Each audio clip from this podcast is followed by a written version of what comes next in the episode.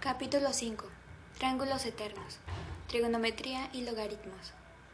La geometría euclidiana se basa en triángulos, principalmente porque todo polígono puede construirse a partir de triángulos y muchas formas interesantes, tales como círculos o elipses, pueden aproximarse por polígonos. Las propiedades métricas de los triángulos, las que pueden medirse, tales como las longitudes de los lados, los tamaños de los ángulos o el área total, están relacionadas por una variedad de fórmulas, algunas de ellas muy elegantes. El uso práctico de dichas fórmulas, que son extraordinariamente útiles en navegación y topografía, requería el desarrollo de la trigonometría, que básicamente significa medir triángulos. Trigonometría. La trigonometría generó varias funciones especiales, reglas matemáticas para calcular una magnitud a partir de otra. Estas funciones llevan nombres como seno, coseno y tangente. Las funciones trigonométricas resultaron ser de vital importancia para el conjunto de las matemáticas y no solo para medir triángulos. La trigonometría es una de las técnicas matemáticas más ampliamente utilizadas. Está implicada en todo lo que va de la topografía a la navegación y los sistemas de navegación GPS en los automóviles. Su uso en ciencia y tecnología es tan común que normalmente pasa desapercibido, como corresponde a cualquier herramienta universal. Desde el punto de vista histórico estuvo íntimamente asociada a los logaritmos, un método ingenioso para convertir multiplicaciones, que son difíciles, en sumas, que son mucho más simples. Las ideas principales surgieron aproximadamente entre el 1400 y el 1600, aunque tuvieron una larga prehistoria y muchos embellecimientos posteriores. La notación todavía sigue hoy en plena evolución. En este capítulo echaremos una ojeada a los temas básicos, las funciones trigonométricas, la función exponencial y los logaritmos. También consideraremos algunas aplicaciones antiguas y modernas. Muchas de las aplicaciones más antiguas son técnicas computacionales que en su mayoría se han vuelto obsoletas ahora que los computadores están ampliamente extendidos. Por ejemplo, difícilmente alguien utiliza tablas de logaritmos para hacer sumas. Nadie utiliza tablas en absoluto, pues los computadores pueden calcular los valores de las funciones con gran rapidez y alta precisión. Pero cuando los logaritmos fueron inventados, eran las tablas numéricas las que los hacían útiles, especialmente en áreas como la astronomía, en donde eran necesarios largos y complicados cálculos numéricos, y los inventores tuvieron que pasar años, décadas, de su vida haciendo las sumas. La humanidad debe mucho a estos pioneros dedicados y obstinados. Triángulos. El problema básico que aborda la trigonometría es el cálculo de propiedades de un triángulo, longitud de los lados, tamaño de los ángulos, a partir de otras dichas propiedades. Es mucho más fácil describir la historia temprana de la trigonometría si primero resumimos las características principales de la trigonometría moderna, que es básicamente una reelaboración en notación del siglo XVIII de temas que se remontan a los griegos, sino antes. Este resumen proporciona un marco dentro del cual podemos describir las ideas de los antiguos sin enredarnos en conceptos oscuros y eventualmente obsoletos.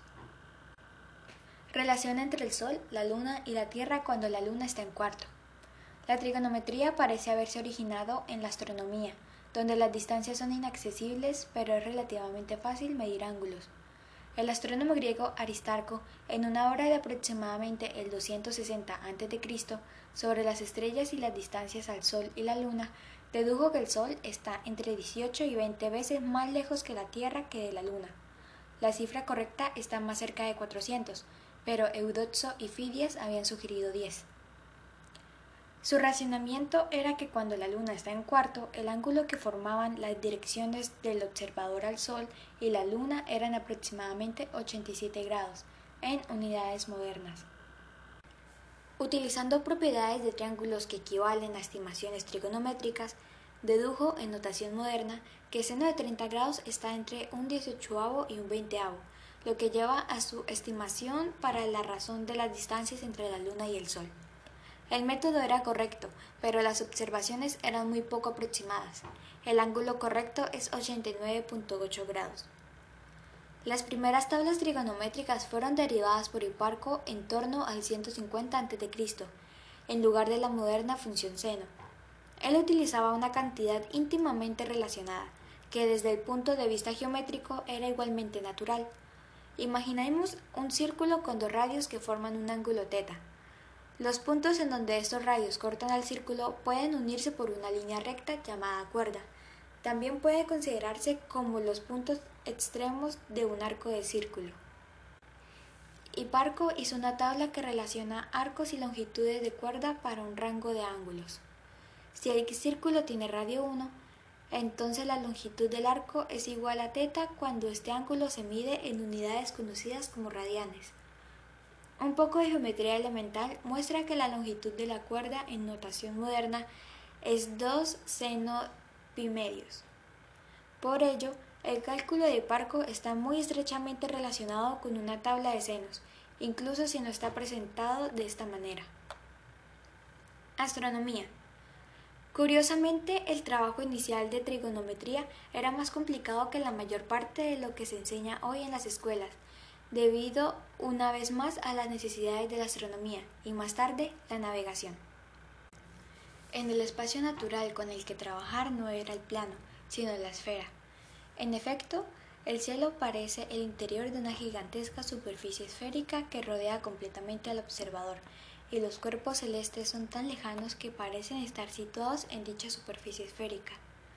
Como consecuencia, los cálculos astronómicos remiten a la geometría de una esfera, no de un plano.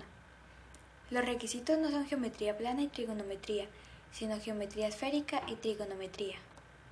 Una de las primeras obras en esta área es la esférica de Menelao, escrita hacia el año 100.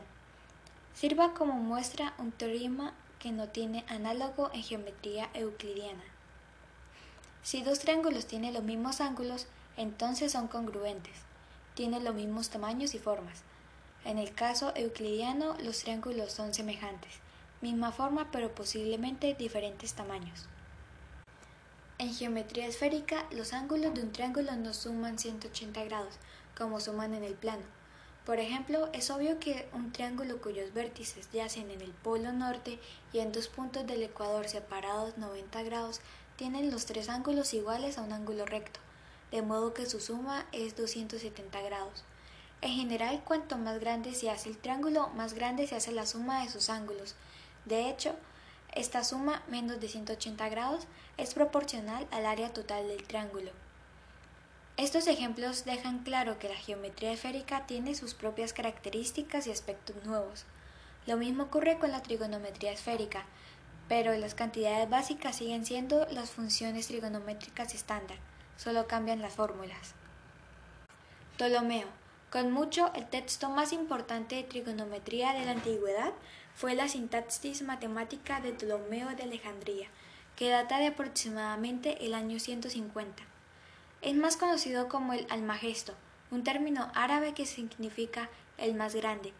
Incluía tablas trigonométricas, una vez más establecidas en términos de cuerdas, junto con los métodos utilizados para calcularlas y un catálogo de posiciones de estrellas en la esfera celeste. Un aspecto esencial del método computacional era el teorema de Ptolomeo. Si ABCD es un cuadrilátero cíclico, un cuadrilátero cuyos vértices yacen en un círculo, entonces AB por CD más BC por DA igual a AC por BD. La suma de los productos de pares de lados opuestos es igual al producto de las diagonales. Una interpretación moderna de este hecho es el notable par de fórmulas seno entre paréntesis teta más phi igual a seno teta coseno phi más coseno teta seno phi. La otra fórmula sería coseno entre paréntesis teta más phi igual a coseno teta coseno phi menos seno teta seno phi. Lo importante de estas fórmulas es que si se conocen los senos y los cosenos de dos ángulos, entonces se puede calcular también la suma de dichos ángulos. Por lo tanto, partiendo de, digamos, seno un grado y coseno un grado, se puede deducir que seno 2 grados y coseno 2 grados, tomando teta igual a phi igual a un grado, Luego se puede deducir seno 3 grados y coseno 3 grados tomando teta igual a 1 grado y phi igual a 2 grados. y así sucesivamente. Había que saber cómo empezar, pero después de eso todo lo que se necesitaba era aritmética, bastante ella, pero nada más complicado. Empezar era más fácil de lo que podría parecer, y ello requería aritmética y raíces cuadradas, utilizando el hecho obvio de que teta medios más teta medios igual a teta, el teorema de Ptolomeo implica que seno teta medios igual a raíz cuadrada 1 menos coseno teta sobre 2. Partiendo de coseno 90 grados igual a 0, se puede dividir el ángulo repetidamente por 2 y obtener el seno y el coseno de un ángulo tan pequeño como se quiera. Ptolomeo utilizaba un cuarto grados. Luego se puede ir hacia atrás pasando por todos los múltiplos enteros de dicho ángulo pequeño. En resumen, unas pocas fórmulas trigonométricas generales aplicadas de la forma adecuada extraen de unos pocos valores simples para algunos ángulos específicos, valores para prácticamente todos los ángulos que uno quiera. Era un extraordinario tour de force y sirvió a los astrónomos durante más de mil años. Movimiento planetario. Un aspecto final digno de mención del Almagesto es el tratamiento que hacía de las órbitas de los planetas. Cualquiera que observe con regularidad el cielo nocturno descubre rápidamente que los planetas vagan en el fondo de las estrellas fijas y que sus trayectorias parecen bastante complicadas, moviéndose a veces hacia atrás o viajando en lazos alargados. Eudoxo, respondiendo a una petición de Platón, había encontrado un modo de representar estos movimientos complejos en términos de esferas que giraban montadas sobre otras esferas. Esta idea fue simplificada por Apolonio e Hiparco, que utilizaban epiciclos, círculos cuyos centros se mueven a lo largo de otros círculos, y así sucesivamente. Ptolomeo refinó el sistema de epiciclos, que llegó a proporcionar un modelo muy aproximado de los movimientos planetarios. Los comienzos de la trigonometría. Los primeros conceptos trigonométricos aparecen en los escritos de los matemáticos y astrónomos hindúes Panchasiddhanta de Bajaramihira en el año 500, Brahmasputta Siddhanta de Brahmagupta en el 628 y el más detallado Siddhanta Siromani de Bhaskarahashiriya en 1150. Los matemáticos indios utilizaban generalmente la semicuerda o Hyaharda, que de hecho es el seno moderno. Los matemáticos indios utilizaban generalmente la semicuerda, que de hecho es el seno moderno. Barahamihira calculó esta función para 24 múltiplos enteros de 3 grados 45 minutos hasta 90 grados.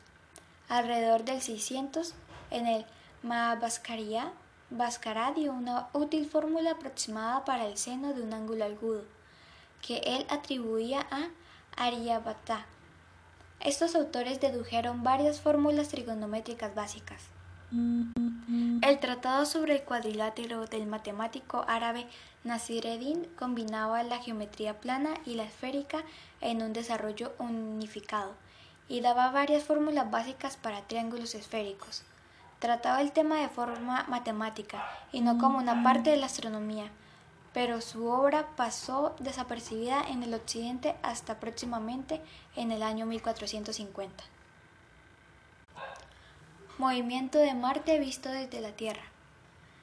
Debido al vínculo con la astronomía, casi toda la trigonometría era esférica hasta 1450.